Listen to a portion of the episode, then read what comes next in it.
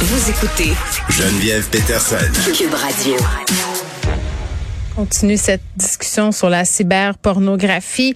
Raph de la SQ, euh, 26 cyberpédophiles qui vont être retirés euh, de la circulation. Euh, quelle forme peut prendre la cyberexploitation des mineurs là? Parce que évidemment, euh, ça peut prendre de multiples formes. On est avec René Morin, qui est porte-parole du Centre canadien de protection de l'enfance. Monsieur Morin, bonjour. Oui, bonjour. Bon, on s'est parlé à quelques reprises, là, vous et moi, pendant la pandémie.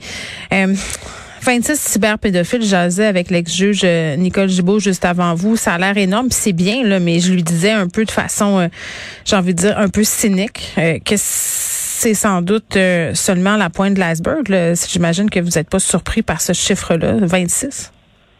Non, non, absolument pas. Écoutez, euh, comme vous le dites très bien, ce n'est qu'à la pointe de l'iceberg. On le voit, il y a des, arrestations qui sont faites à peu près tous les jours par les corps de policiers euh, un peu partout au Canada et ailleurs dans le monde. Là, euh, il reste encore pas mal de travail à faire. En fait, euh, pour euh, prendre vraiment bien conscience de la situation, euh, il faut savoir que euh, à peu près tous les corps de police sont débordés par ce genre de situation-là. Leurs ressources ne sont pas à la mesure du nombre de cas qu'ils ont à traiter. Donc, ont des dossiers en retard, là, euh, euh, des listes à plus finir là, de dossiers en retard. C'est la même chose de notre côté, d'ailleurs, euh, à cyberred.ca. On traite très rapidement les signalements que l'on reçoit, mais en revanche, euh, le nombre d'images qu'on doit analyser pour alimenter euh, nos bases de données qui recherchent ce genre de contenu-là sur Internet euh, est, est- est énorme. Là. Mm.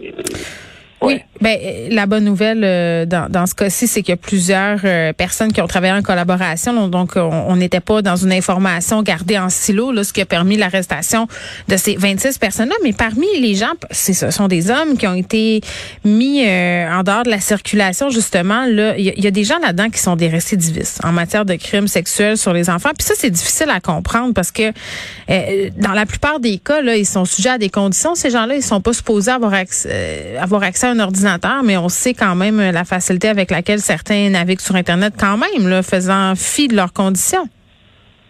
Oui, tout à fait. Et beaucoup de ces gens-là, euh, pendant leur période euh, d'incarcération, Oui. ont suivi aussi des thérapies hein, euh, pour essayer de, de, de, de corriger leur euh, leur euh, leur déviance. Euh, et comme on l'a vu à plusieurs reprises, ça fonctionne pas toujours ces thérapies-là. Mm. Et on peut bien imposer à un délinquant récidiviste euh, des conditions qui, euh, pour l'empêcher d'utiliser un ordinateur, l'empêcher d'aller sur Internet. Mais dans le monde d'aujourd'hui où Internet est partout et prend toutes sortes de formes, euh, on peut bien imposer ces conditions-là, mais les faire respecter, euh, c'est une autre histoire. Ben, ça veut dire que euh, techniquement, tu n'aurais même pas le droit d'avoir un téléphone intelligent. Exactement. Euh, théoriquement, tu n'aurais pas le droit de te rendre dans un centre communautaire ou dans une bibliothèque qui met des ordinateurs à la disposition du Mm. grand public et de t'en servir pour aller sur Internet. Donc, il y a toutes sortes de moyens de contourner ces règles-là. Oui. Puis bon, euh, clairement, pour ces, ces hommes-là qui ont des déviances, qui sont attirés par des enfants, l'Internet, c'est un terrain de jeu formidable. Là. 570 000 fichiers. Euh, Monsieur Morin, qui ont été retrouvés dans l'ordinateur euh, d'une seule personne. Là. Euh, ça, c'est un chiffre. J'étais sur l'impression que c'était même pas possible d'accumuler autant de fichiers de pédopornographie dans un ordi euh, parce que on se dit, mon Dieu, les algorithmes peuvent être excessivement efficaces dans plusieurs secteurs. Comment ça se fait que tout ce contenu-là échappe à tout ça? Oui, effectivement. Ben, écoutez, vous avez aujourd'hui des, des, euh, des supports d'enregistrement. hein. Vous allez aller dans n'importe quel magasin d'électronique et vous allez pouvoir vous procurer pour quelques centaines de dollars à peine euh, des disques qui vont vous permettre de conserver euh, 3, 4, 5, 6 terabytes de données. Euh, imaginez euh, combien de, de, de fichiers d'images ça peut représenter au Mm. bout du compte. Et des images de cette nature-là, il y en a beaucoup plus qu'on serait porté à le penser sur Internet. Écoutez, euh, on s'est déjà parlé un petit peu de notre technologie euh, Projet Arachnid. Oui. Euh, à ce jour, Projet Arachnid euh, a traité 131 milliards d'images et Projet Arachnid n'existe que depuis un peu plus de trois ans à peine. Là. Alors, c'est- dire à quel point on est en présence d'un phénomène mondial qui, qui prend des proportions là, complètement démesurées. Mais là, attendez juste pour être certaine que je comprends bien, de ces images-là qui ont été traitées à l'aide d'arachnides, là, ce sont des images pé- pédopornographiques. C'est pas on a traité un milliard, d'i- un milliard d'images et là-dedans on en a flagué des pédopornographiques. Là, c'était ces images-là étaient du contenu avec des enfants. C'est ça. Ce sont des, des images euh, qui ont été considérées suspectes pour une raison ou une autre. Là, faut bien comprendre que c'est un travail qui se fait euh, sur une base euh, automatique. Là. Mm. mais de ce nombre, on en a retenu 41 milliards pour analyse humaine, parce qu'essentiellement, ce qu'on fait, à quoi sert cette technologie-là au bout du compte? Oui, bien sûr, c'est de détecter la présence d'images d'abus pédosexuels, de pornographie juvénile sur Internet, mais à partir des détections qu'on fait, on envoie des demandes de suppression euh, aux entités qui hébergent ces images-là et qui permettent aux internautes de les voir.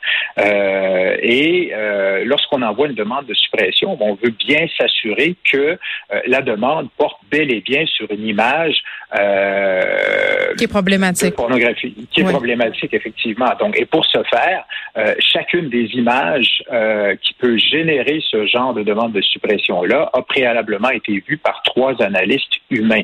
Et au mm. moment où je vous parle, euh, notre euh, backlog, pour utiliser un beau terme français, est de 41 et de 41 milliards d'images là à traiter. Ben c'est ça, euh, Monsieur Morin.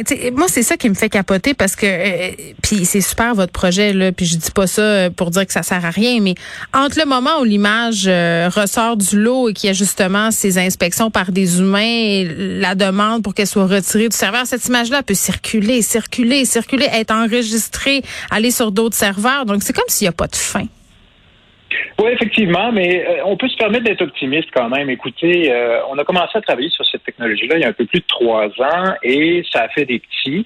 Au moment où je vous parle, là, euh, il y a une douzaine d'organisations comme la nôtre ailleurs dans le monde qui utilisent notre technologie pour nous aider à augmenter notre capacité de traitement. je vous parle de pays comme les États-Unis, la Finlande, la Suède, la Belgique, l'Allemagne, l'Australie, la Nouvelle-Zélande et ainsi de suite, qui mettent leurs analystes au service du projet Arachnid pour euh, traiter encore plus d'images, pour augmenter les capacités mm. euh, de cette technologie-là, à pouvoir les détecter mm. euh, et à donner suite rapidement là au, au, signalement. Donc c'est déjà en soi une amélioration énorme, mais on a aussi avec Arachnid la capacité de, de documenter beaucoup plus facilement le problème et où se trouvent ces images-là. Je vous donne un exemple concret.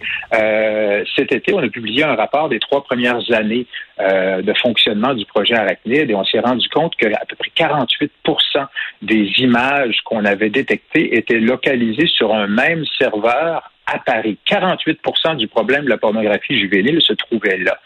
Euh, et donc, on a euh, contacté les autorités, on a contacté euh, l'entreprise qui gérait ces serveurs-là et on a réussi à faire mettre la clé à la porte de ce serveur-là. Donc, les efforts que l'on fait à travers Projet Arachnid donnent des résultats quand même très, très, très concrets dans la lutte contre ce problème-là. Ben oui, effectivement, quand on peut remonter à la source comme ça, c'est bien évident. Parmi les personnes qui ont été arrêtées, M. Morin, là, je disais 26, il y, a, des récidivistes, mais il y a d'autres personnes qui n'étaient pas connues des autorités. Euh, tu sais, il y a un enseignant au secondaire, euh, il y a un conseiller municipal fraîchement élu, là, Simon Arsenault, euh, dans le coin de mm-hmm. Saint-Jean, Saint-Christophe d'Arthabasca. Pardon, ça peut vraiment être monsieur, madame, tout le monde, c'est ce que je comprends. Avez-vous un profil? Avez-vous des chiffres? Parce que si vous pouvez remonter, est-ce que c'est surtout des messieurs? Avez-vous un profil?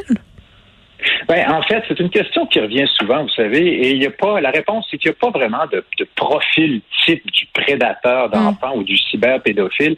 Ça n'existe pas. Comme vous l'avez dit, ça peut être très, très bien monsieur, madame, tout le monde. On l'a vu, hein, historiquement. Euh, euh, bon, vous avez mentionné un concierge, un enseignant. On a vu des policiers se faire arrêter pour des infractions de pornographie juvénile, euh, des juges. ça peut être n'importe qui, des entraîneurs de hockey, de, de, de, de ski alpin plus près de nous. Hein, on a eu un cas très médiatisé de mm-hmm.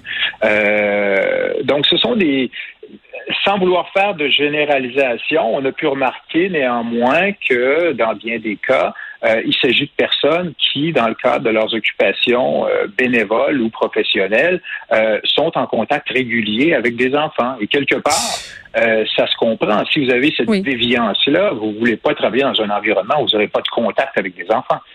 C'est dégueulasse. mais, mais vous avez raison de le souligner.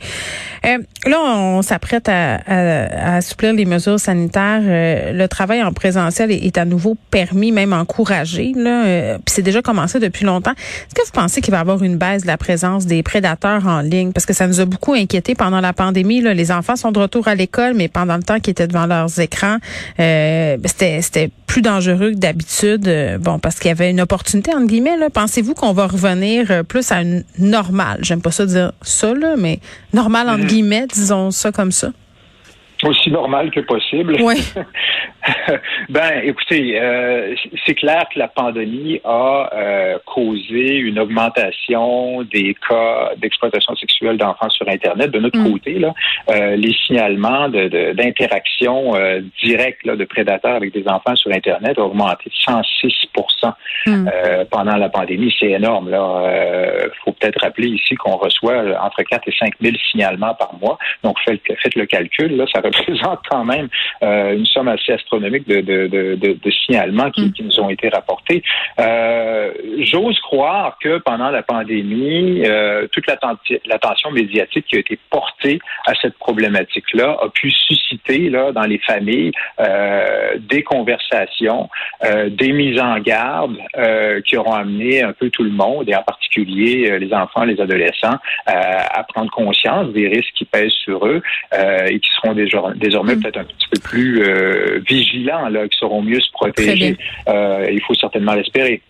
René Morin, merci beaucoup, qui est porte-parole du Centre canadien de la protection de l'enfance. On revient sur ces 26 arrestations à travers la province en lien à la cyberexploitation de mineurs. C'est la Sûreté du Québec qui a mené euh, cette opération-là, une des plus grosses frappes de son histoire en matière de cyberexploitation d'enfants.